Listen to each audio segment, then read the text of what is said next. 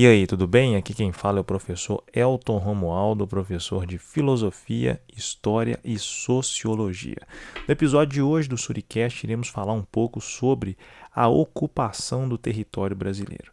Iremos estudar, discutir e analisar as características das diversas, talvez pelo menos duas ou três, etnias que contribuíram e continuam contribuindo em grande escala para o povoamento do nosso Brasilzão 2.0, um país rico em diversidade cultural, étnica, religiosa e em todos os aspectos possíveis. Iremos falar sobre os desdobramentos do encontro da cultura europeia com a cultura indígena e como que isso contribuiu para o surgimento do Brasilzão 2.0. Enfim, se acomode aí que eu vou tocar a vinheta e você vai entender tudo. Bora lá?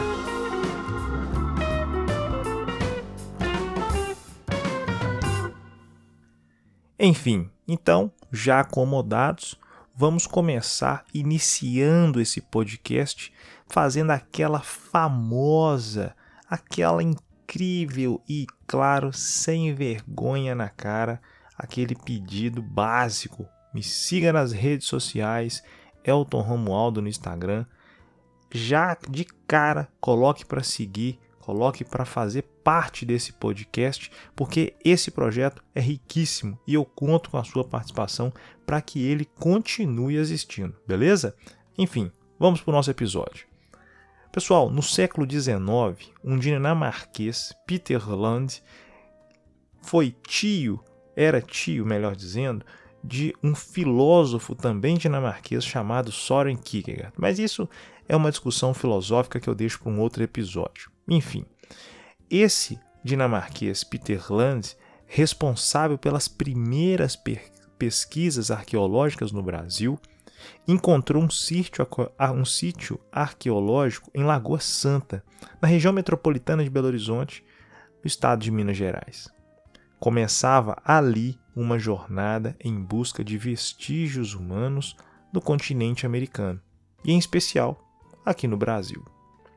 Na mesma região, em 1975, a missão arqueológica franco-brasileira, chefiada pela francesa Annette Lemin Impert, né, encontrou um crânio humano. Com a continuidade dos estudos, os cientistas descobriram que se tratava de, da mais antiga evidência de presença humana na América do Sul. Esse fóssil tinha entre 11 mil e 13 mil anos de idade. E segundo as pesquisas, era uma mulher. Foi batizada pelos arqueólogos de Luzia.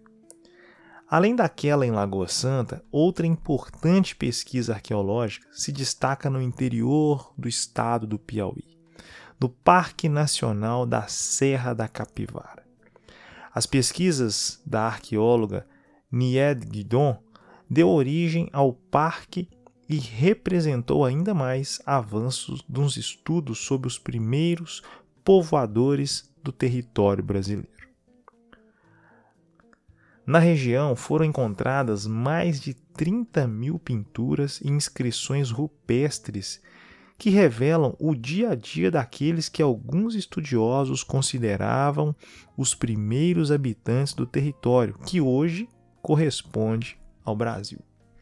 A arte rupestre, se você não sabe, é um conjunto de figuras encontradas em paredes de cavernas e outros abrigos. O mais curioso é que representam cenas do cotidiano e de rituais religiosos, além de plantas, sementes, animais, flechas, podendo conter até astros que esses povos viram e decidiram registrar. Nas imagens, além das figuras e das cenas que acabei de mencionar aqui, existem muitos símbolos que ainda até hoje não foram decifrados. Quando se fala da origem do universo, é algo muito curioso porque a origem do universo sempre foi alvo de interesses dos mais variados povos no mundo inteiro. Os povos que habitaram e os que habitam atua atualmente a Terra sempre buscaram explicações míticas para a formação do planeta. Os seus grupos, líderes, heróis, enfim. A ideia de haver um ponto de origem da vida na Terra foi fundamental ao longo da história para a transmissão de valores, crenças, normas, comportamentos, valores entre né, os membros das suas sociedades e ou das suas comunidades. Entre os primeiros habitantes do território brasileiro também não foi diferente. Sabe por quê? Porque nós conseguimos visualizar isso a partir das lendas indígenas, as lendas que chegavam dos povos africanos, até mesmo dos próprios europeus. Esse processo de sincretismo contribuiu e contribuiu muito para a construção do nosso território. Se você não sabe, a palavra mito vem do grego mitos, que significa discurso, narrativa. Trata-se de um relato fantástico que normalmente é advém, advém, né, advindo da tradição oral. Pode apresentar seres que encarnaram com aspectos humanos, animais, enfim. São forças da natureza que trazem uma narrativa heróica e até mesmo de um tempo passado. Nas sociedades que habitaram o território brasileiro, desde o início do seu povoamento até os dias atuais, há uma predominância da cultura oral. Isso significa que os principais registros das vidas que essas sociedades têm transmitido, todas elas são documentados a partir de uma oralidade. Isso significa, pessoal, que os principais registros da vida em sociedade desses grupos têm sido feito oralmente, geração após geração, por meio de histórias contadas por meio dos mais velhos aos mais novos. Isso quer dizer que o olhar sobre o mito desses povos se torna ainda mais importante e, claro, mais rico do ponto de vista cultural. Atualmente, nossa sociedade privilegia respostas para as questões sobre a origem do universo obtidas por meio da ciência. Essa busca não impede que alguns grupos continuem acreditando em explicações baseadas em eventos míticos ou que os mitos de origem de grupos de diferentes culturas sigam sendo estudados. É o que, no caso da história, o interesse pelo mito está relacionado ao que eles podem representar em termos de conhecimento sobre os povos que os produziram. Como tudo o que interessa à história, os mitos são fontes de expressão dos seres humanos e, portanto, podem fornecer características desses povos associadas tanto às sociedades que os criaram, quanto às sociedades que continuaram a fazer uso de tais explicações. Por isso devemos tratar os mitos como fontes históricas. Por isso que devemos tratar o mito como uma, for uma forma documental importante e não simplesmente como uma historinha da carochinha, enfim. Você entendeu o recado. Em alguns aspectos muito determinantes, nós podemos notar que o mito de origem tem semelhança com a representação da origem bíblica de Adão, que foi criado a partir do barro. Outro aspecto similar pode ser encontrado nos mitos babilônicos. Em uma das versões sobre a criação humana, também podemos dizer que foi a partir do barro que teriam surgido os primeiros seres humanos. Essas semelhanças ou proximidades são bastante comuns se considerarmos um leque mais amplo de mitos. Isso porque a base de algumas narrativas está relacionada com as necessidades dos povos, como a organização da sociedade e o estabelecimento de determinadas regras. As divindades devem ser respeitadas, em alguns casos, cultuadas. Dessa maneira, muitos povos construíram e estruturam suas sociedades. Diversos estudiosos do processo de povoamento da América, por exemplo, apontam que os primeiros habitantes do continente eram caçadores, coletores e fabricavam instrumentos de pedra lascada. Esses essas informações e esses dizeres que eu acabei de mencionar é possível notar por meio das pinturas rupestres, por exemplo. E elas iniciam uma quebra significativa dos mitos, porque deixa de ser uma tradição oral para ser uma tradição do desenho, da escrita. Mas enfim, escavações feitas na América do Norte encontraram pontas de flechas produzidas com um tipo de rocha lisa chamada sílex. Essas rochas têm aproximadamente 11 mil anos. Os primeiros povos que habitavam o território brasileiro também usavam sílex como matéria-prima. Os, os artefatos encontrados nas pesquisas arqueológicas aqui no Brasil evidenciam que esses grupos têm mais de 11 mil anos e viveram na mesma época que o fóssil de Luzia. Os povos contemporâneos de Luzia eram nômades. Habitavam os campos das regiões centrais do Brasil, do sul, do sudeste e do nordeste, e viviam da caça e da coleta. Pelas projeções feitas com o uso de tecnologia, é possível perceber que esses povos eram bem diferentes dos povos que habitavam o território quando os portugueses chegavam. Ainda que não fosse um povo homogêneo, podemos apontar algumas características desse grupo de caçadores. Como eles, como eles viviam da caça, coleta de alimentos que as regiões podiam oferecer, havia a paca, o porco do mato, frutos, sementes, entre outros vegetais. Esses seres humanos tinham de deslocar com certa frequência em virtude do esgotamento de certos recursos. Nesse sentido, tornam-se mais exímios produtores de ferramentas de caça, como as lanças e as pontas das flechas feitas de pedra lascada ou ossos. Não constituíam moradias, não enterravam seus mortos, características básicas de uma comunidade nômade. Cerca de mil anos atrás, os antigos caçadores-coletores desapareceram. O motivo, provavelmente, teria sido o surgimento de outros grupos, mais próximo daqueles que tiveram contato com os colonizadores portugueses. Esses povos passaram a conviver no mesmo período, e com o passar do tempo, aos poucos, prevaleceram os novos povoadores. É aquela famosa lei da natureza, a lei da sobrevivência, né? Alguns desses descendentes dos caçadores e coletores começaram a se fixar no litoral, ocupando uma área que corresponde à região que vai do Espírito Santo até o Rio Grande do Sul, ou seja, é muita terra. Eram os sambaquieiros, também conhecidos como a civilização das conchas. Para os arqueólogos, os sambaquis são ótimos locais de estudos e descobertas.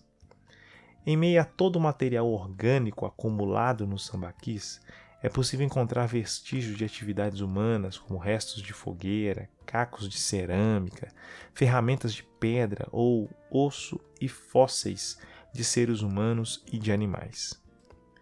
Outros termos usados para nomear os povos dos sambaquis são os casqueiros ou concheiros, por causa da quantidade de conchas, pedaços de pedras e ossos que se misturavam ao solo.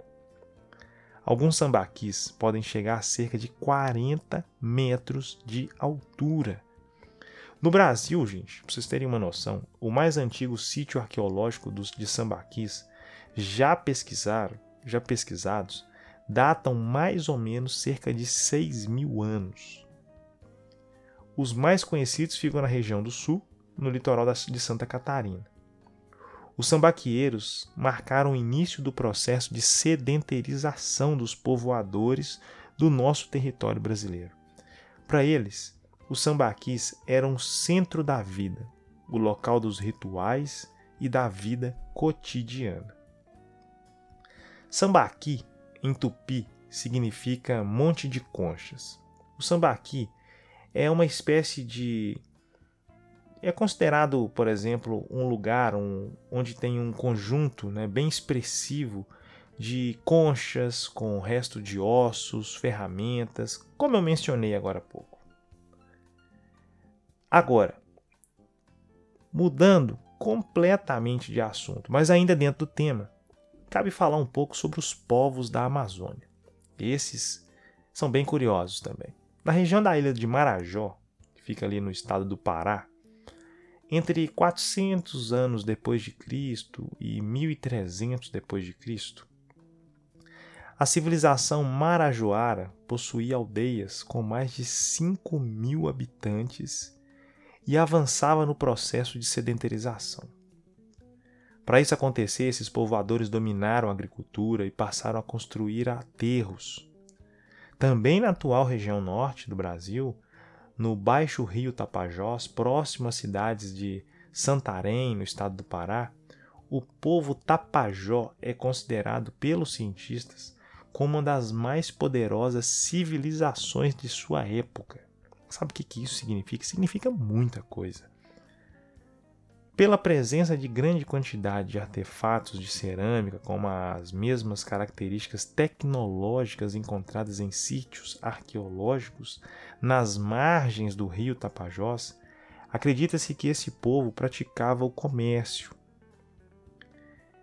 Em momentos de conflito, uma tropa de até 60 mil homens poderia ser mobilizada. Ou seja, era uma população, uma, uma, uma comunidade política, prefiro chamar assim, muito bem organizada.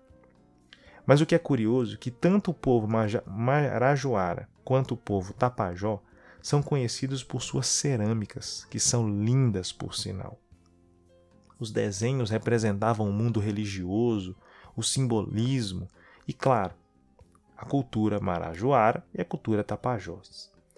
As regiões antes habitadas por povos marajoaras e tapajós no início do século XVI receberam migrações de povos de origem tupi, que fugiam do contato com os colonizadores. E aí nós entramos numa situação bem delicada, que os povos que habitavam a América, o atual Brasil, tiveram de lidar com um grande choque provocado por a chegada desses europeus, desses colonizadores. E esse processo de colonização que se seguiu a partir de então e que será discutido né, ao longo desse episódio, nesse encontro prevaleceu pela força o europeu. Com a tecnologia do uso do cavalo, com a tecnologia de armas de fogo, com coisas que os povos nativos nem sequer faziam ideia que existia. Mas enfim, os povos nativos foram ma massacrados física e culturalmente no processo de dominação. Foram desrespeitados, completamente invadidos, né? Eles foram completamente, pessoal, dilacerados, como se fossem folhas de papel, foram amassados, né? rasgados de uma ponta a outra. Esse processo nós chamamos de etnocentrismo, de eurocentrismo. Mas ao mesmo tempo, esses povos foram muito fortes porque resistiram e encontraram formas de sobrevivência em meio a tudo isso e todo esse colapso. A manutenção de costumes, de tradições, o papel de formador de, da cultura nacional e a reinvenção do que esses povos tiveram de fazer para permanecer existindo reforçam a necessidade de eu, de você, de melhor compreender a cultura e a história dos indígenas que habitaram, que habitam e que hão de habitar, que continuarão habitando né, o nosso território. Porque esses povos já existiam, já viviam aqui antes de nós. Mas enfim, os tupis ocupavam a costa brasileira e a bacia do rio, dos rios Paraná e Paraguai. Organizavam-se em grupos cerca de 200 indivíduos, em alguns casos, nos agrupamentos maiores, poderiam chegar a 600 homens, mulheres, crianças, idosos por cada grupo. Eles tiveram contato intenso com os europeus quando, quando chegaram né, aqui no nosso território, e em virtude disso foram o grupo mais conhecido e descrito pelos viajantes, cronistas e missionários. Mas antes da chegada dos portugueses, Os tupis habitavam essa região e tinham os próprios costumes, tradições, modelos de organização, etc. Vários povos fazem parte do tronco linguístico tupi, entre eles os tupinambás, os tamoios, os tupiniquim, os tabajara, os caeté, os guarani e os arauete. Agora, o que é interessante? É interessante perceber que os tupis viviam da caça, da pesca e praticavam agricultura. Cultivavam principalmente hortaliças, a raiz da mandioca, uma fonte de sustento bastante importante para esses povos, muito presente na culinária de todo o Brasil até hoje. E claro, diversos nomes. Você tem mandioca, aipim, você tem um outro nome muito curioso que ocorreu comigo lá no Ceará. Terra Boa. Você que está aí em Ceará me ouvindo, Terra Boa, maravilhosa. Conheci, consegui conhecer várias cidades do estado. Mas, voltando ao nosso ponto. Se aqui na região sudeste, em alguns lugares nós chamamos de mandioca, Espírito Santo aipim, Lá no Ceará, eu descobri que a mandioca tem o nome de macaxeira. Olha que interessante. Isso é diversidade cultural. Isso é o respeito à cultura, né? Ou melhor, as diversas culturas que existem no Brasil e que compõem o nosso território. Mas enfim, continuando. A caça e a pesca eram atividades praticadas pelos homens e o plantio e a colheita eram realizados pelas mulheres. A divisão do trabalho por gênero se estendia a outras atividades. O artesanato, o preparo das comidas geralmente ficava a cargo das mulheres. Aos homens cabiam conduzir os instrumentos para a guerra e para o trabalho, como lanças, arcos, flechas, machados, enfim, que eram feitos de madeira, ossos, pedra lascada ou polida. Atualmente, a divisão das tarefas não é mais tão rígida como se pode observar em culturas indígenas atuais, como por exemplo os próprios, é, os próprios é, os próprios tupi, os tupi-guarani, os próprios machacalis, etc. Enfim, para os tupis, a guerra tinha um papel fundamental.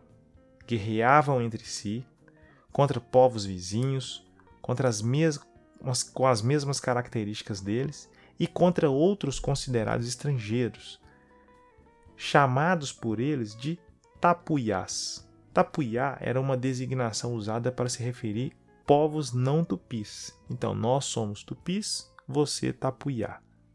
Enfim, como parte do contexto da guerra, havia a prática antropofágica, ou seja, um tipo de canibalismo, ritual. Em banquetes, o derrotado era amarrado, imobilizado e antes de ser devorado.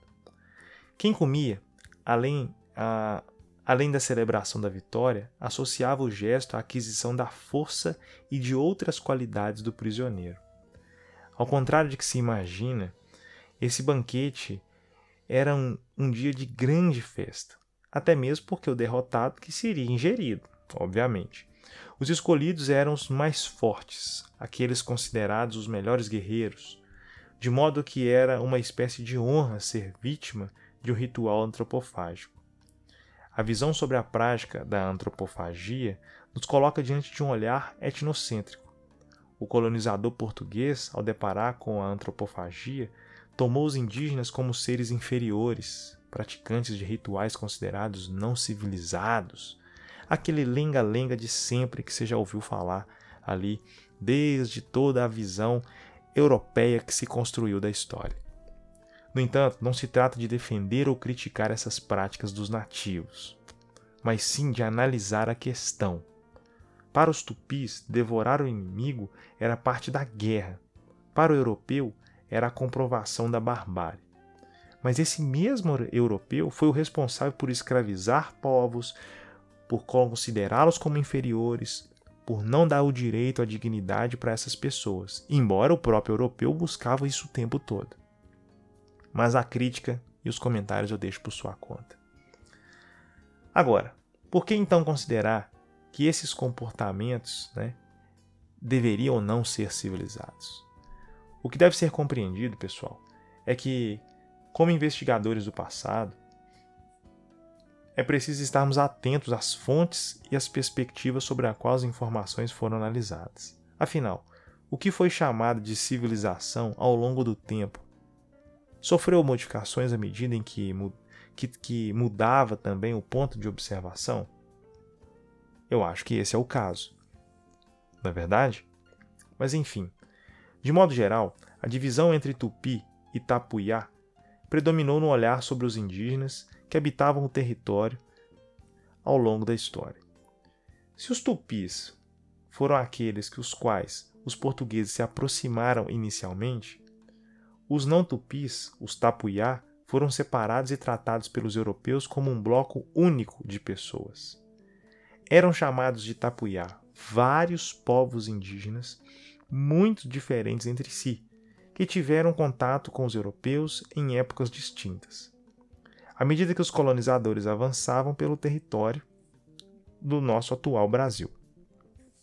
Os povos pertencentes ao tronco Macro-G estavam presentes principalmente em áreas mais distantes da costa litorânea, mas também podiam ser encontrados em algumas áreas próximas ao litoral, em parte das atuais regiões norte e sudeste. Agora, o que é interessante?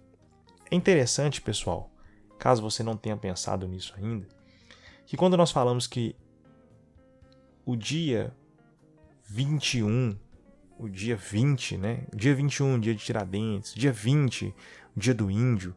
Quando eu falo dia do índio, será que eu estou agrupando todos os indígenas no mesmo pacote?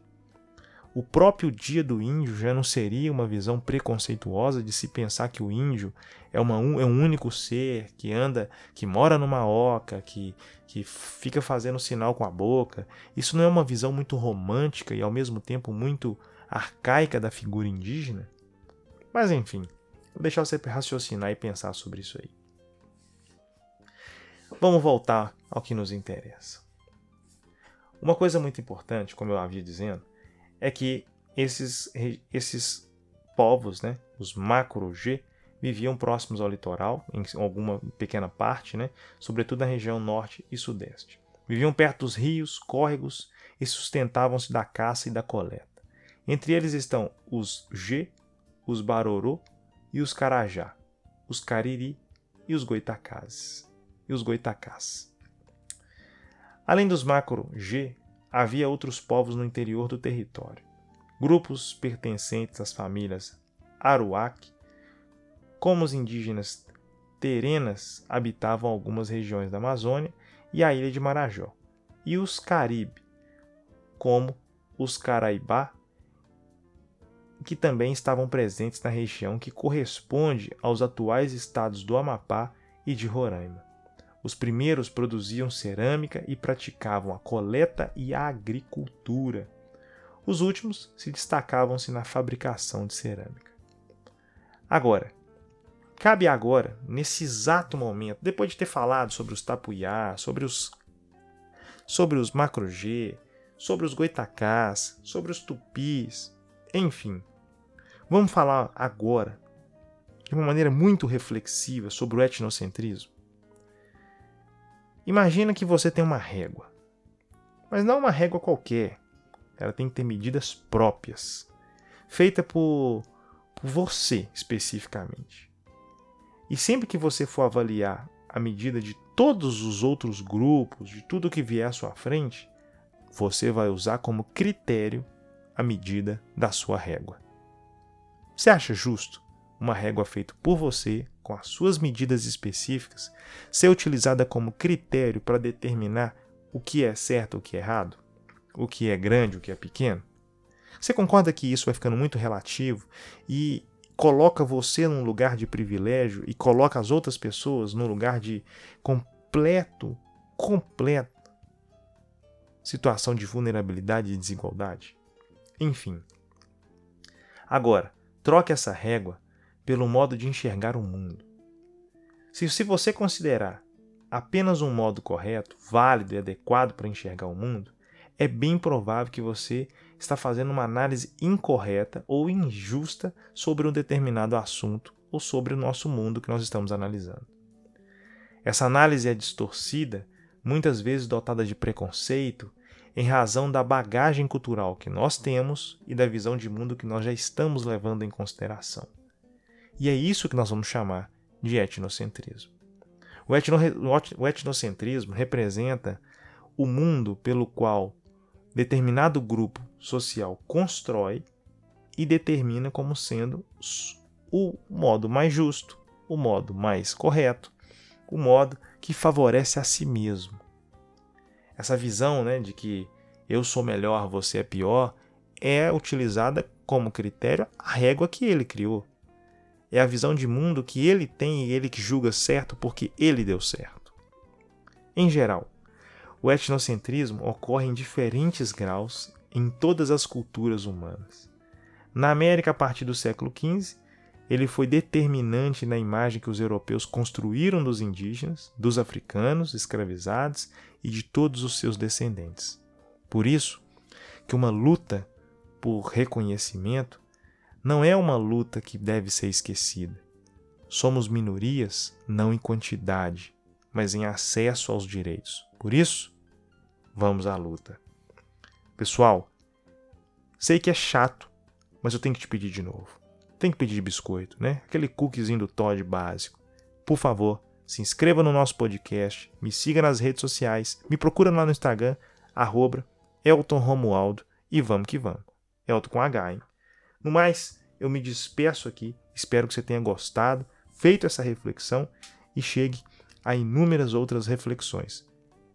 O que você está pensando aí? Me manda lá no Instagram, me manda lá no direct, que nós vamos continuar essa prosa. Valeu!